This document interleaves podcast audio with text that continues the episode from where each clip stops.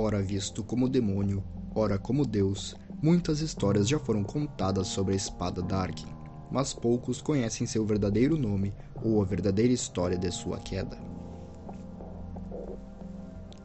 Antigamente, muito antes das areias do deserto engolirem o Império, um poderoso campeão de Shurima foi posto diante do disco solar para se tornar a manifestação de um ideal celestial, hoje esquecido. Transformado em um dos ascendentes, suas asas refletiam a luz dourada do amanhecer, e sua armadura brilhava como uma constelação de esperança, além do grande véu. Atrox era seu nome. Ele estava na vanguarda de todo o conflito nobre. Sua conduta era tão justa e verdadeira que os outros deuses guerreiros sempre se colocavam ao seu lado, e dez mil mortais de Shurima marcharam sob seu comando. Apesar do triunfo de Shurima, todos perderam algo naquela vitória, até o nobre Atrox. Com o tempo, Shurima sucumbiu, como é o destino de todos os impérios. Quando Setaka, a rainha guerreira ascendente, pediu sua ajuda para combater a rebelião de Ikatia, Atrox respondeu sem hesitar. Mas ninguém podia prever a extensão dos horrores que os rebeldes desencadeariam. O vazio rapidamente subjugou os mestres icatianos e iniciou o extermínio esmagador de todas as formas de vida. Após anos de intensa batalha, Atrox e seus irmãos finalmente barraram o avanço perverso do vazio e selaram as maiores fendas da Terra. Mas os ascendentes sobreviventes, autodenominados Solnatos, tinham sido para sempre transformados por aquela experiência. Sem nenhum monarca para defender e sem a ameaça existencial do vazio para enfrentar, Atrox e Solnatos começaram a entrar em desavença, e essas desavenças acabaram virando uma guerra pelo que restava do seu mundo. Os mortais, fugindo do conflito, passaram a chamá-los por um nome novo e desdenhoso: os Darkin.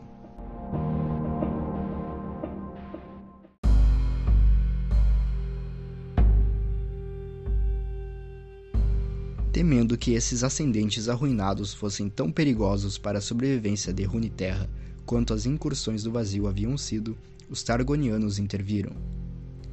Reza a lenda que o aspecto do crepúsculo deu aos mortais o conhecimento para aprisionar os Darkin, e que o recém-nascido aspecto da guerra reuniu muitos seguidores para lutar contra eles. Sem jamais temer nenhum inimigo, Atrox e seu exército se prepararam, e apenas quando já era tarde demais, ele percebeu que havia sido enganado. Uma força maior que mil sóis mortos o puxou para dentro da espada que ele carregou inúmeras vezes para a batalha, ligando para sempre sua essência imortal a ela. A arma era uma prisão, enclausurando sua consciência na escuridão sufocante e eterna, tirando-lhe até mesmo a capacidade de morrer. Durante séculos ele lutou contra esse confinamento infernal, até que algum mortal qualquer foi tolo o bastante para tentar empunhar a espada mais uma vez. Atrox aproveitou a oportunidade, impondo sua vontade e uma imitação de sua forma original em quem empunhava a espada, mas esse processo rapidamente sugou toda a vida do novo corpo.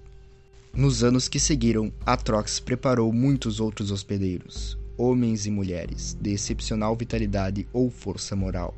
Embora não dominasse nesse tipo de magia, ele aprendeu a assumir o controle de um mortal no espaço de um único fôlego, e na batalha descobriu que podia se esbaldar com suas vítimas para ficar ainda maior e mais forte.